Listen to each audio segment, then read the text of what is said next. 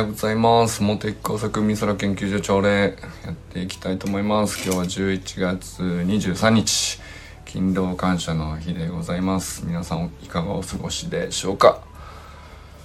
今日はね あのめちゃくちゃ雨ですね。あのこの時間に草野球の予定だったんですけど中止になりまして。9時にしました。はい。勤労感謝の日にね働いてくださってる皆様ありがとうございます。これはあの何ですか？もともと新滑祭とかっていうえ何でしたっけ？収穫祭なんですか？でも。あの新米をここでおろすみたいな日だったっていう話だと思うんですけど。えっ、ー、とだからあれなんですかね。欧米だとハロウィンドイツだとオクトーバーフェストとかが収穫祭で多分そこになんか相当する新嘗祭っていうのが日本書紀かなんかにあってずっとなんかだからなんかとにかく11月23日は23日なのかどうかわかんないけどなんかずっととにかくずっとお休みの日というかお祭りの日というか最も長く続いてる祝日というからしいっていう話です。なんだそのいろんな祝日あるけどまあ最近新しくできた祝日とかもあるじゃないですか。だけどなんだもう収穫祭ってどこの国でも基本的にね歴史が古いものだと思うからその国ができた時からその国ごとの収穫祭があるんだと思うんですけど。でその収穫祭が今勤労感謝になってるね。だからなんだろうな。まあ働いてきてなんですか？忘年会に近いんですか？だったらそのビジネスマンとかの方にとっては今年もお疲れみたいな感じなんですかね。あの働いてきた成果がこう収穫できた日っていう位置づけでいくとそんな感じになるのかな。分かんない。解釈はちょっと分かんないですけど。はい。まあね今日は雨なんで野球できなくなっちゃったからジムでも行こうかなっていう予定ですけれど皆さんどうですか？はい。えっとねあの周平さんの夜間学校めちゃくちゃ今日ねアップされてたやつはあのめちゃくちゃ良かったっすね。あのまずねあのもう僕の中では半ば、まあ、サロンメンバーじゃないけどサロンメンバーとしてすごくなんか大事なリスナーさんになってるっていう文江さんのことを昨日話したんですけどあのそしたらまあその文江さんが僕がちょいちょいその周平さんのことを話していたら周平さんのことをあの想像してまあいい人なんだろうなみたいな感じになってで周平さんの音声配信チャンネルも聞いてくださったと。でなんかどうやら周平さんにもあのコメントを入れていたレターなのかレターを入れてくださったみたいででその、えー、感謝をまた周平さんが放送で話すっていうね。あのそういう昨日のね、えー、配信昨日の配信なのかな、まあ、出張先からあの話されていたんですけど。あこうん。もう毎日言ってますけど。そのね SNS のやり取りが今までそのテキストと写真で記事上げてそこにコメントっていう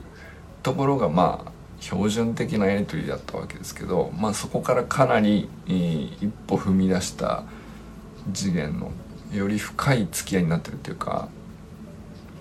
まあ、見知らぬ人同士ではあるけれども決してもう他人ではない感じというかでこういう何ていうか何ていうんですかね安全でかつうんうん、価値観が合っていて安心できるコミュニケーションというのかこれがなんかすごいこう、うん、SNS は SNS なんでしょうけどスタンド FM もねなんか一歩やっぱり先に進んでいるなと思いましたね。こう今までの文字だけのやり取りではこう起こらなかったんじゃないかなっていう結びつきの強さっていうか相手へのこう愛情の感じ方っていうか そのもうだって文江さんがね全然僕の中で他人じゃないんですよ。周平さんにもレターを送られていてまあ僕にコメントくださるのはね最初は1対1の付き合いなわけですけどあのまあ、僕のサロンメンバーの周平さんの音声配信もすごい僕はいいと思ってるから聞いてみてっていうおすすめに対してそのまま聞いてくださって「いいですね」って言ってそれを分かち合えるっていうかそういう関係じゃないですか。もうこれもう完全に 純サロンメンバーっていうか 僕の中ではね。あのまあまあもちろんねもともと寺石ゆかさんのコーチングセッションのお仲間っていうつながりはあるんですけどまあでもなんかあのやっぱり最近ふみえさんがすごいグッと近づいてる感じしますよね。はい。いやよかったなと思って。はい。ふみえさん今後ともよろしくお願いします。あの最近ね周平さんのあの夜間学校中村周平の夜間学校はあのもじもじだらだらとお伝えお届けしておりますみたいな入りなんですけどそのもじもじだらだらとお届けしていますがあんまりもじもじ感がなくなってきて もう言い慣れてきちゃってるやんみたいな。あれすごいすっきり言われてる自意識のあの結構過剰感が最初の頃あったんですけどあれ取れてきてるな。お酒もないのにスラスラ言えちゃってるじゃんみたいなね。いやいいんですよ。すごくいいことなんですけど。それがまだ面白いなと思って。もじもじ誰だろうとお伝えしてますっていうことをスラスラスラって言われるとあれってあれってなってるっていうね。あのそれがなんかちょっと出落ちっぽくて面白いなっていうね。でなおかつこうあの善くんの駅伝おめでとうとかね塾の自習室に行って頑張ってる小学生がいるっていうのもねなんか僕からしたらもう想像絶するんですけど 小学生ってまあ塾行く小学生はいるとして自習も自習しにまで行くって僕の中ではもう高校受験ぐらいのイメージなんですけど。あなんかもう僕の小学生のまあ自分の小学生時代とかもそうなんですけどこの完全に覆されるよねなんかね。全区に全てこう めくられていくっていうか これも実はできるよっていう小学生。これもできるんだよ小学生ってっていう。ことごとくあのそうか。その要するにお母あかねさんがねやっぱすごいなと思うんですけどできるって信じているからこうちゃんと手を離して距離を取れるわけじゃないですか。そうするとお母さんが信じてるんだからできるだろうっていう、うん、なんかまあ全国がはっきり健在意識としてそう思ってるか分かんないけどそれ感じますよね。すごくなんだろうなあの自信があるからとかうんそういうことじゃなくて不安要素がないんだと思うんですよね。それそういうもんだろうみたいな感じになってるんだろうなってね。なるほどなと要するになんかこう今まで あの僕もこう何かやる時に自信があればできるとか、えー、自信をつけるにはどうしいやあれに取り組む自信をつけるにはこういう準備をすればあのあれだけやってきたんだからみたいな根拠を作り出してで思い切ってトライするみたいな、まあ、そういう物事にとら取り組んだりトライしたり、えー、なんだっていう時に踏み出したりとか、まあ、そういう時に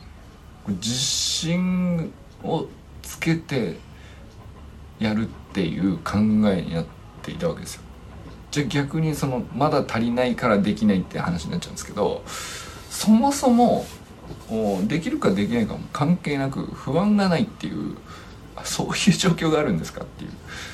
自信を持ってる持ってない関係ない不安がない。めちゃくちゃフラットなんですよね。そうするとやろうかなってなった時によしやろうっていうあの善くんのこう行動のいろんなこういろんなチャレンジに対してこれってなんでこんなにできんのかなって思ってたんですけど。あの思ってたんだけどその音声配信を小4で始めちゃうとかもさその俺もびっくりするけどやっぱり周平さんとかびっくりするでしょ。そのだから周平さんあたりから見た時の善くんへのリスペクト感がねめちゃくちゃ伝わるんですけど。どうなってるんだみたいなこう思うと思うんだよ。なるほどなと。うん。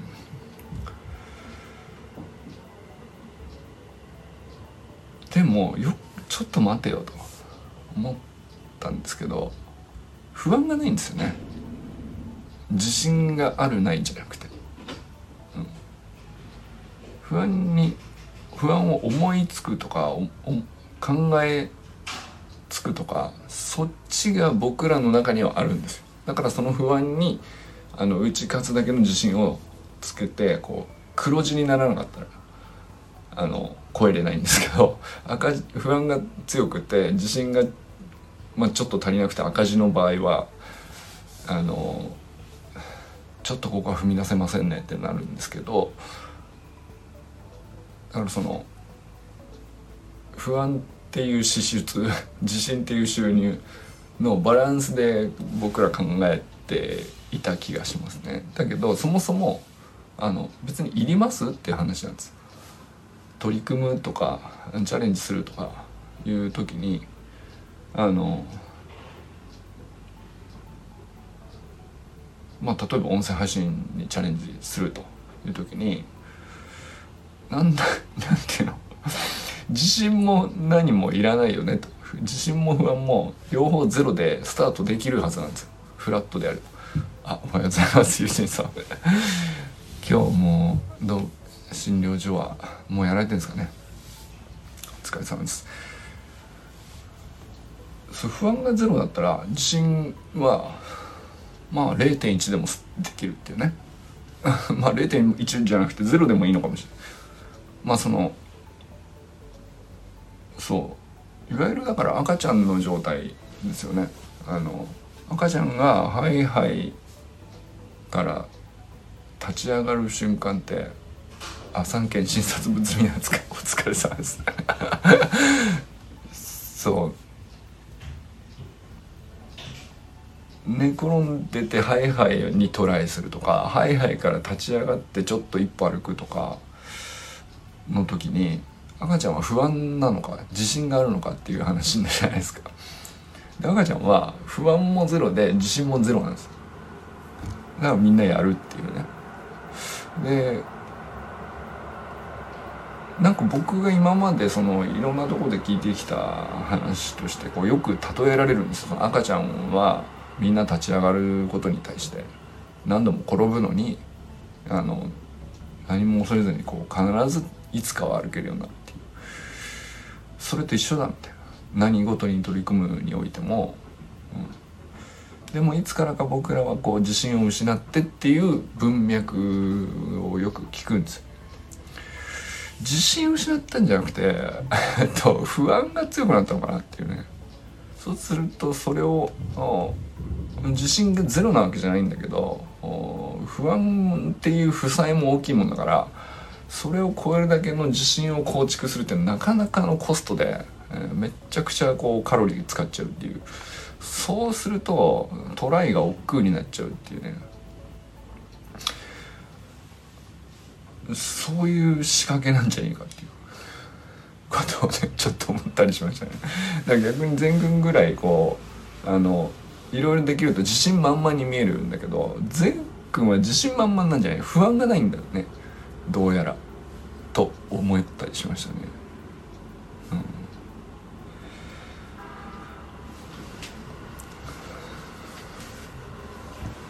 やだから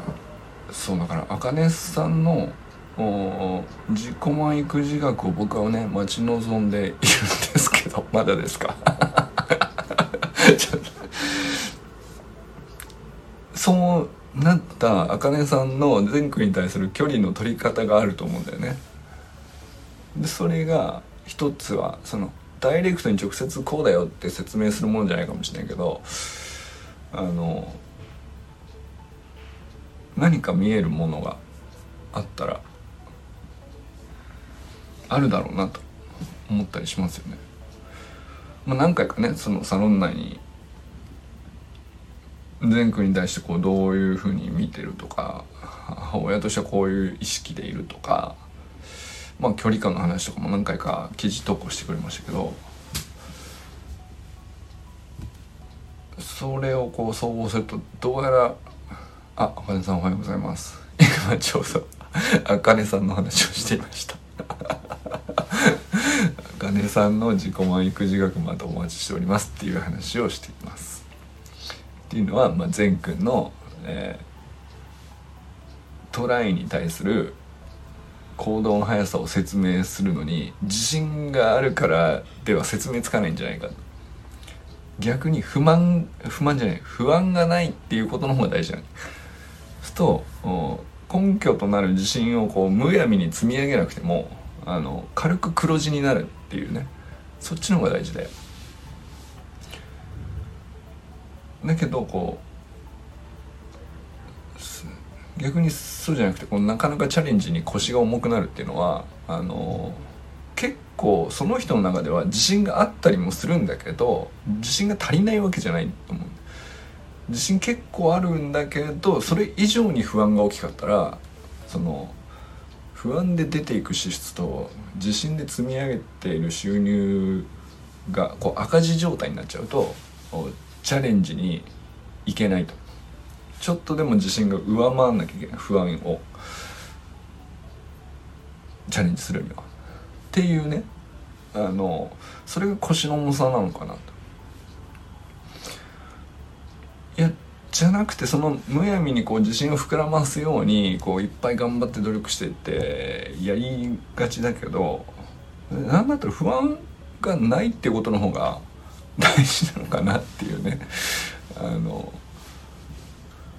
全句を見てるとそれを感じる。で不安が小さくなるようにあかねさんがあの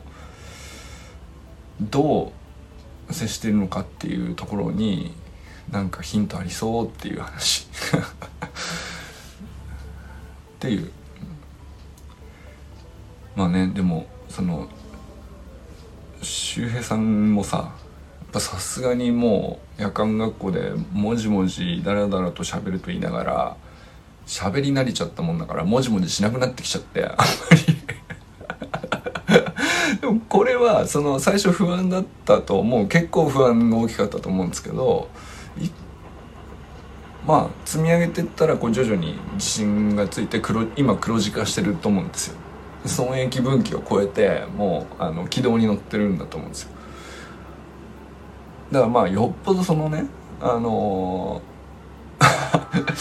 ー、来ないと思うけどアンチコメントでその不安を増大させるような要素があったらあの止まるかもしれないけど今んとこ文江さんから温かいメッセージが来るとかさそういううんと黒字化の要素ばっかりなわけよね。でまあサロンメンバーが聞いてこうこうでしたねああでしたねって言うっていうのも全部黒字化要素ですよね。不安は小さくなり自信だけがこう大きく膨れていくっていう風になるとその行動はこうずっと続いていくっていう。でねねあれ どこまでもじもじだらだらっていう話にするんですかね。だいぶもくなっちゃってますけど。もじもじしてねえよもうっていうね、はい、まあでも俺はそれでいいんじゃないかなと思ってますけどはい。でそうまあ後半ねちょっとあの、えー、空港に行きしの話なんですかね。あのおばあさんが道端でこう怪我されてたんですかね。でタクシー呼んでちょっと顔売ってる様子だったので、えー、声かけて。タクシーを呼んででまあ病院に行くまあ自分で立てたし意識もはっきりしてたっていう幸いねまあそういうことでそれで済んだんだけどなかなかはっきりとこうおそらくね困ってらっしゃったんだと思うんですよねおばあさんが。っていうところで周平さん以外の人が、まあ、周りにたくさんいたのに周平さんだけが、えーまあ、その行動をとったと、まあ、そういう出来事をねあのシェアしてくださったんですけど。でこれあの走る学校で和田校長のねテッドトークをお聞きになった方は全く同じシーンをねあの思い浮かべたんじゃないかと思うんですけど。で和田校長のあの話の時は僕あんまり考えなかったんですけど周さんの昨日の話ではちょっと思ったのがあ通り過ぎていく人の側の視点で自分がこうもの考えたことがそういえばなかったと。うん、助けた側の人が素晴らしいと。うん、で助けられた人が幸運だったなってよかったなっていう話で捉えてたんですけど、えー、通り過ぎていった人の側の立場というかあ見ていたものについてはあそういえば考えてなかったなあと思ったんですよね。でこれはまあそのたくさんの人周平さん以外のたくさんの人が通り過ぎてってるからいろんなパターンありえそうですけど、まあ、まずはその気づいているけど通り過ぎてしまったしまったというのかうん気づいていて通り過ぎたも2パターンかな。そのまあ大丈夫でしょっつって通り過ぎたのか。うんとあ声かけて助けてあげた方がいいのかな。でも声をかける勇気がないのか、えー、なんて思われるかなっていうか。その行動を取るだけの理由付きが自分の中でこう成立しなかったのかなまあ例えば通り過ぎる方の理由付けの方が強かったってことですよねきっと。まあ、自分もこうどこどこに何時に間に合わなきゃいけないみたいな理由付けを自分の中で作り出して、えー、そっちを優先すると自分も急いでいるとか、まあ、そういう理由でしょうね。であのパッと見怪我されてるとか分かっているんだけど大丈夫だろうということにすればあのなんていうか自分の中のこう気持ちとして成立しちゃうっていう通り過ぎ方ですかね。あとは何ですかね。声をかけようかなと思ったけどおどう思われるのかなっていうことで躊躇したりとかそんなのもあるのかな。あとはそもそもこう目の前を通り過ぎているけどそれが目に入らないぐらい自分に余裕がないのか。だからこう全く自分の視界に入っていなくてまあなんか別なことをこう夢中で考えててバーッと通り過ぎていくのかという感じですかねそういうのがありそうだなと。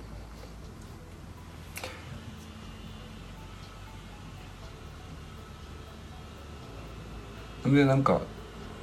そっちの側の視点というかこれなんだろうな。僕はそこにたまたまいた時にまずねうんといやまああちこちこう日々で出歩いてる時だって怒ってることかもしれないんですよ。と思ったのね。怒っているけど僕は気づくこともなく通り過ぎている人の一人になっている可能性だったわけじゃないですか。まずね。とまず思いましたね。あの視界に入ってて何だったら気づけるはずのところで何かが起こってんだけど、えー、気づけずにパーッと通り過ぎたと。いうことはまずどっかで起こってるかもしれないなと、まずは思ったかな。でじゃあ次に、えーと、気づけたけど素通りすることがありえるかっていうと今のところ僕はそのつもりはないんだけどうんどうなんでしょうか確かに気づいてパッと思ってまあもう一人の方が、えー、対処されてる。でなんか話をして、えー、どうやらこう立ち上がって動いて次こうしようっていう動きが見えてる。あこれだあ確かにそれそのシーンだったら僕思い浮かぶこと2件ぐらいありました。うんと。まあなんか救急車は来てなかったけどなんかおばあさんが倒れられてて、えーと、23人ご家族なのかお知り合いなのか周りにいらっしゃって、えー、話をしている感じだったからどうしたのかなと思ってうんとと思ったけどあのまあ数秒かな様子見て、えー、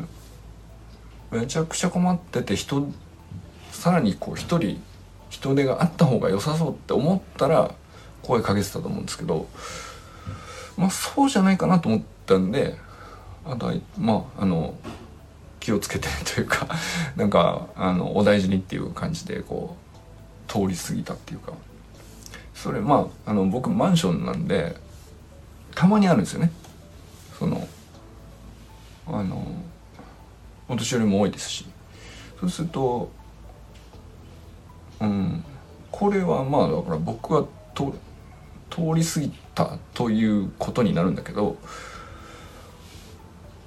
まあ、そういう判断が成立したなっていう僕の納得ですね。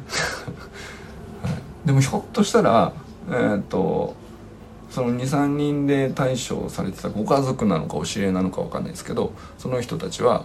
うんと僕が通りがかってや何だったら手貸してくれたらありがたいとひょっとしたら思ってたのかなと思えなくもないですね。僕はあ大丈夫そうだなと判断したんだけどその判断が正しかったかどうか分かんないじゃないですか。まあその車で通りかかったんですけどその一回こうゆっくりそ目をそっちにやって様子を見てえー、止めて声かけるほどの深刻さを感じなかったんでまあそのまま、お大事にっていう感じで通り過ぎたと。これはでもここには確認しようないんですけどお相手の対処されてた23人の方がもう一人いてくれたらっていうところで僕は通り過ぎた一人だったのかもしれないですね。うん、っていうのはちょっと思いましたね。とは別に今んとここの記憶はないんですけど、えー、一人倒れられてて誰も助けていなくてそれで、えー、それに僕が気づいてうんとだけど何かしらこうちょっと葛藤した後に声をかけることができなくて通り過ぎてしまったっていうこれが、うん、記憶にはないんですが起こり得るのかと。まあ起こり得るんでしょうね。うん。どれぐらい自分に余裕がなかったらそうなるのかっていう話かなと思ったんですよ。だからまあ余裕があって、えー、その状況が明らかにはっきり自分でこう判断できてあこれはその少なくとも声かけた方がいいとはっきりこう根拠があったらまあもちろん言ってると思うんだよね言ってると思うんだけどじゃあこうちょっとずつこう状況を切り分けていくとまあ、一人はすでに対処されている何かを話されてるうん、まあ周平さんの状態ですよね昨日の周平さんのお立場だと。でそこに2人目の気づいた人として、まあ、僕が通りがかると。でどうやらこうは様子を伺うとかはすると思うんだけど話をされていたらもうでも声はかけるかな。声はかけんのかなとは思いましたね。その歩きだったら。うん。あちょっと待って。ね、はい、あ何何？これがいい。は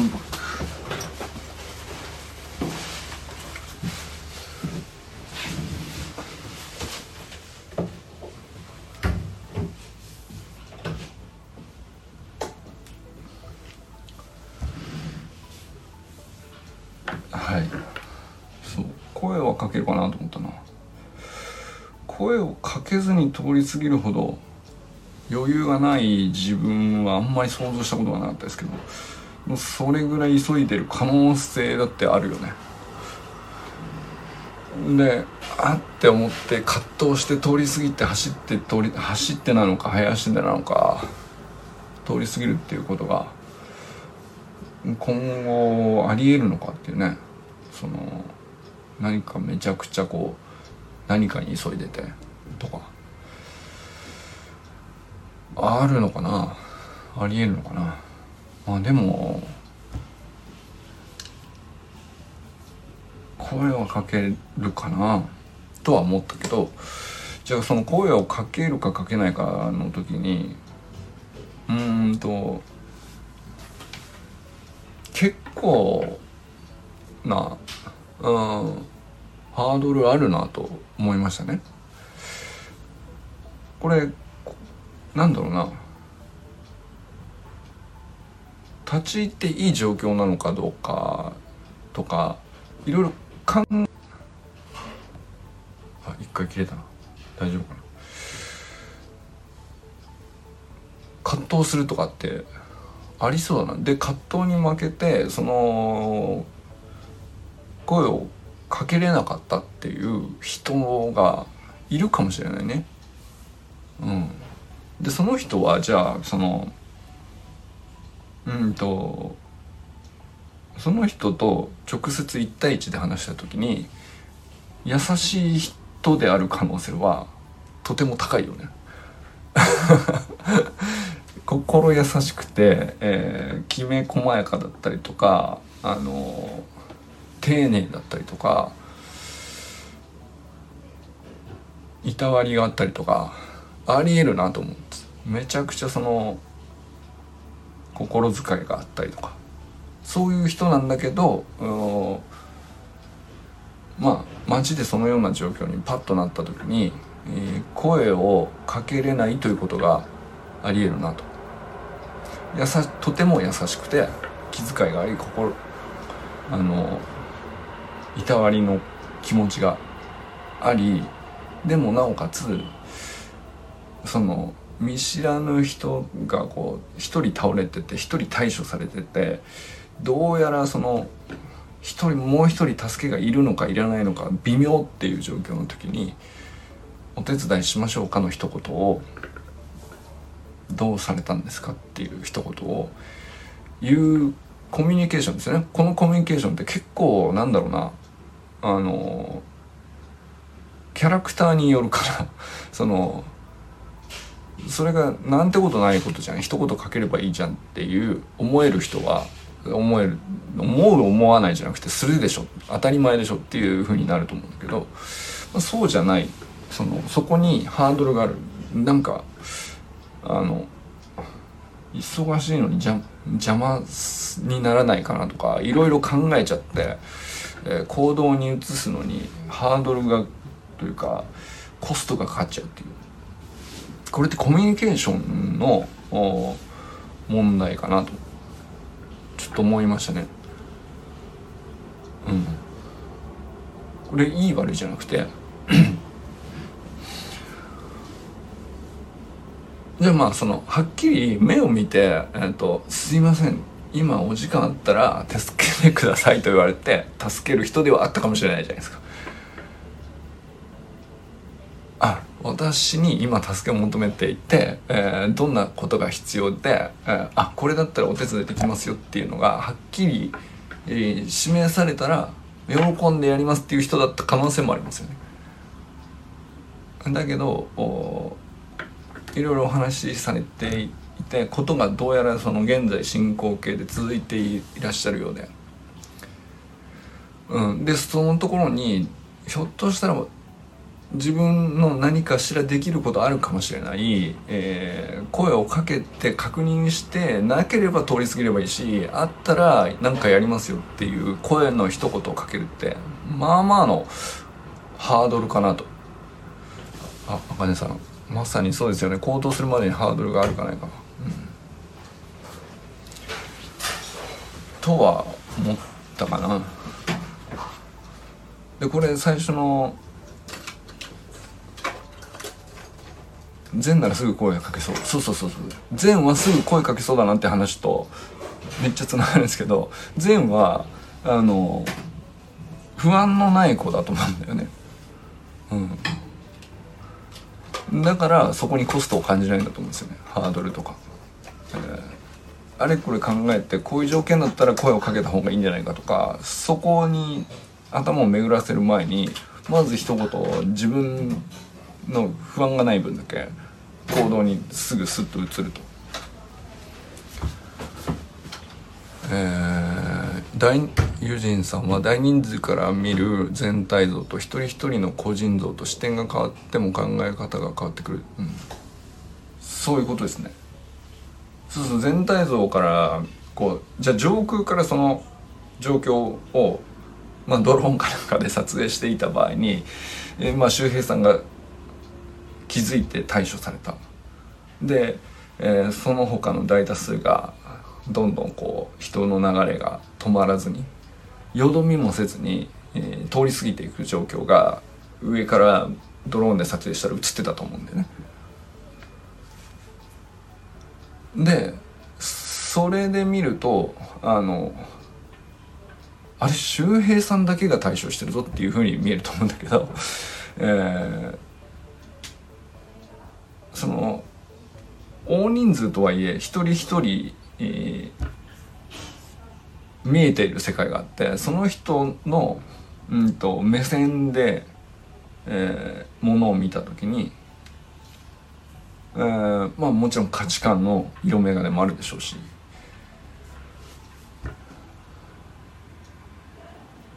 同時にそのそこを通り過ぎる上でのどっからどこに向かう上でのその通過点なのかっていうのもあるでしょうしね、えー、飛行機の時間まで余裕があって1時間ぐらいまだ大丈夫でとかっていう人もいたかもしれないし、えー、あと15分であそこに着かなきゃいけないのに遅れ気味だっていう人もいたかもしれないしね分かんないですよ。でまあまあその何百人通り過ぎたのかは分からないですけど、まあ、それぞれ個人個人の見ている世界があってその視点ごとに考えがたくさんあるんだと思うんですよね。でなおかつうんと気づいて声をかけるっていうところに対するコストの感じ方とか善くんだったらあの周りの状況うんぬんじゃなくて関係なく不安がないから何かあったらすぐ声かけるっていうのが成立してるわけですよ。だけど多くの場合そうじゃないよね。多くの場合善くんのようには行動しないと思うんだよね。みんなその自分がどう思われるかな相手に誤解されないかなとか間違って伝わらない。自分のと良かれと思って取った行動が相手に間違って伝わって逆に迷惑になってしまわないのかなとかそんなことをたくさん抱えていて、えー、っとそれを処理し終わった上でやっぱり行動すべきだっていうところに乗り越えて初めて行動ができるっていう感じなんじゃないかなと。うん、でその処理があのパッと一瞬通り過ぎる、うん、数秒の間に終わらなかったらあの通り過ぎるっていう結果になると思うんだよね。というね。だからその人にもう30秒の余裕があって気づいていて30秒間考えてください。ゆっくり時間があります。えー、で何だったら相手からはこう思われる心配はないですっていうこう不安要素がこう排除をちゃんとされた時にもうかなりの人があの立ち寄るっていう選択をするんじゃないかなとも思うわけ。ですよ。うん。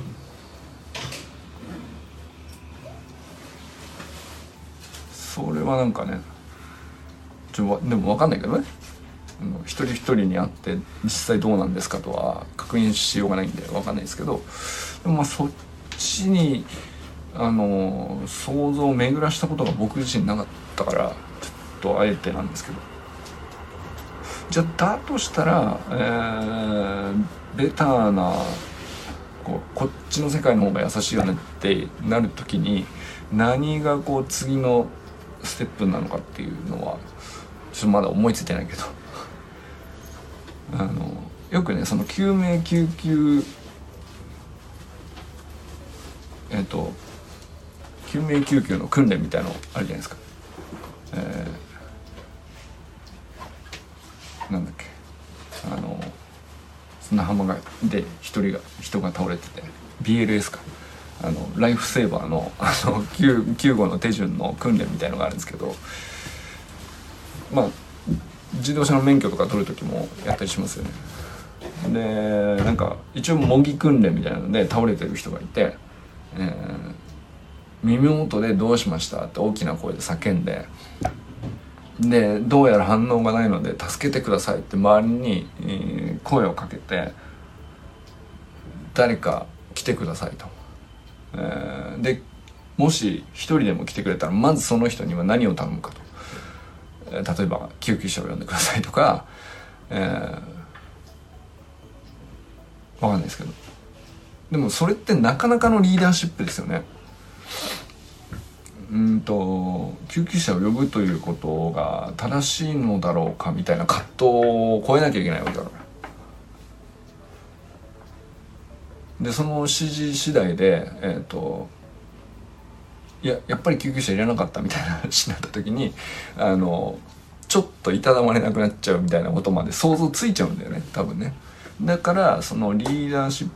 をそこで取る一人目になるっていうのに相当なコストがかかるんですよ心理的にはだから周平さんの立場になるっていうところに対しては「どうしても大丈夫?」って声かけてでこうした方がいいああした方がいいってコミュニケーション取って、えー、っていうことを最初の一人目でやるってなかなかのコストだなと思う。で和田校長がそういうことがあったで和田校長にその力があって、えー、まあ、まっすぐそのコストも感じずにねまっすぐその人に向かい合って、えー、やるべき行動を取れるっていう話だったんですけどでまあ周平さんもそういう人だった。でそれも分かる。でじゃあそれ以外の人でこう誰でもできるかって言ったら、まあ、現実としてはどうやらそうじゃないと。いうことですよね。誰だってその一人目に本当は能力としてはなれると思うんだけど何らかこう心理的コストを感じるのも気持ちとしては想像できるっていうかそういうことですよね実際他の人がこう声をかけなかったっていうのはそういうことなんだろうなと。じゃあまあなかなかそこに対してコストを感じてハードルが高いと思ってしまう人が大多数なんだとしたらそのハードルを下げるにはっていうことなんでしょうね次考えつくこととしたら。あの周りにこうはっきり目線合わせて誰かに話しかけて「すみませんお時間1分でいいんでいただけませんか助けてください」と。いうのもあのまあまあのことだと思うんですよ。それ言って断られるかもしれないんで「いえ」っつって嫌な顔されて通り過ぎられたらあのお互い気まずいじゃんとかってなるからそこもね躊躇すると思うんだよね。2人目に声をかけるって結構大変なことだと思うんですよ。だからあの模擬訓練のようにいかないというね救命救急の資格を取る時のさ模擬訓練のようにこう分かりきったシナリオでやるだけでもまあまあなんか気恥ずかしさを超えなきゃいけないみたいな。あのどうしました？大丈夫ですか？反応がない。で誰か来てくださいと。そこのあなた見知らぬ人ですよ。見知らぬ人にそこのあなた。でもその訓練のところではもうある程度こう一通り知り合ってるからね。でそういうセリフをお互い言うって分かった状態でやってても多少こなんかコストがかかってんですよ。自分に。引っかかってるんですよなんか。ちゃんと大きな声で目を合わせて言えないとかたくさんいらっしゃるんですよ。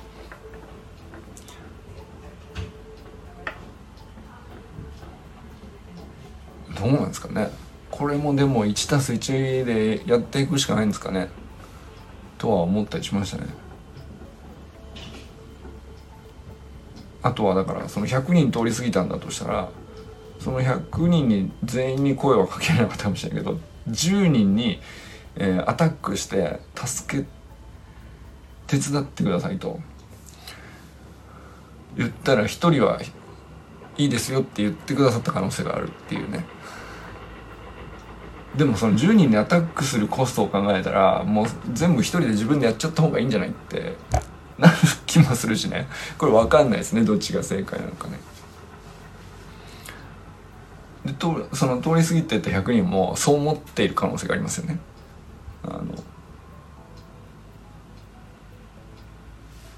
周平さんと2人目としてコミュニケーション取りつつその1人目のおばあさんの様子も伺いつつっていうことでこうやり取りして手伝おうと思ってやってきた。けど結局話がややこしくなっちゃうみたいなことを想像してんじゃないかなっていう、まあ、そこまではっきり想像してないけど感じちゃってるのかな少なくとも。だからなんかあの巻き込まれたくないではなくうん逆に迷惑をかけたくないかもしれないじゃないですか。これって結構大きな違いで。うん。多分多分僕の想像なんですけどあの街行く人がこうドライに見えるけどドライに見える時がある。だけど実は一人一人話したらでゆっくりこうお茶できる時間が 1時間あってゆっくり話したら基本的にはめっちゃいい人なんじゃないかとかめっちゃ優しい人なんじゃないかとかあのなんだったら自分よりこ 心遣いの細やかな人っていう可能性めっちゃあるなと思ってて。だけど自分にはそう見える瞬間があるみたいなそういうのなんていうか差はこう自分の思い込みなのかもしれないっていうことをねたまに最近思うんですけどっていうのはなんかあのこうやってオンライン上とはいえいろんな人とこうコメント入れてくださったりこうやり取りしたりしてるとすっごいそのなんていうかコメントの一言にすごくこうそれが出てるんですよね。なんていうのかな。一言言うのにものすごくこう考えて、え、コストがかかるんだけど実際にコメントを入れられた中身に関してはめちゃくちゃ優しいっていう。だからその最初に声をかけるっていうことに対してのコストは高い。けどそれを乗り越えた先で行う行動はめちゃくちゃ優しいっていうことがよく見受けられるんです。でこれはすごいあのあこういうこと多いんだと最近分かってきて。でまあちょっと周平さんのね昨日の夜間学校での出来事のエピソードのシェアに対してあのなるほどと。なるほどっつったらまあ なるほどってほど納得しないんだけどさ僕も悶々としたものありますよ。そのなんだろう。通り過ぎていく人の光景を思い浮かべて周平さんの側から見たらすごい寂しい気持ちになるっていうそれもめちゃくちゃあるんですよ。それもめちゃくちゃあった上での話です。ずっと通り過ぎていく側からって考えたことなかったなと思ったけどで声かけにくいっていうこととかコメント一つつけるとか一言を発信するのに対してすごいハードルがあるとかっていうのがあのなんでそんなにこうハードルを感じるんだろうっていうぐらい僕はもうなんかさあの当たり前になっちゃってるから分かんなくなっちゃってるんですよね。そこにハードルがあるという人の事情というか気持ちというか心理的コストの状況があるいは価値観なのか。まあ言ったら共感できなくなっちゃって共感できないっていうか、うん、そういう状況なんですけど。でもこれは共感できないからこそもう一回一から積み上げて考えて想像しないとますます離れていっちゃうなと思って。いうのをねちょっと思ったりしましたね。うん。はい、でもねすごくあの友人さんの倫理学の話にもつながるかもしれないし善くんのあの不安のない行動と不安のない発信と行動力みたいなのとあかねさんの育児学のこう子供と母親の距離感みたいなのとこれ全部結びついてる気がしてて、うん、でまああとその文江さんがね その僕の放送にコメントくださって周平さんを知ってで周平さんのところにもコメント入れてくださるっていう文江さんのその入れてこう僕らはつながったじゃないですか。でもこれってすごくあの得難いことだから嬉しいわけですよね。ってことはその普段それそのそれ以外の人はあのもっとうん気軽に入ってこれるところを入ってこずに通り過ぎていってるわけですよ。と思うんですよね。うん、という気もしましたね。はい。うん、これはなんか奥深い話かもしれない。もしなんていうかただの周平さんが体験した一シーンっていう話じゃなくて広がりのある話かもしれないですね。うん、なんかサロンの研究テーマにななもうなってたのかもしれないもともとそのユニさんの倫理学の徳の話として実は含まれているのかもしれないし。まあうまく整理つついてないですけどちょっとそんなことを考えてみたりしました。ということでねあもう結構話してしまいました。そうまあ今日はねあの皆様誰と笑いますでしょうか。今日も良き一日をお過ごしください。周さんもあの僕もねもう一回あの放送聞いてみてまた考えます。はい。それではまた。じゃあね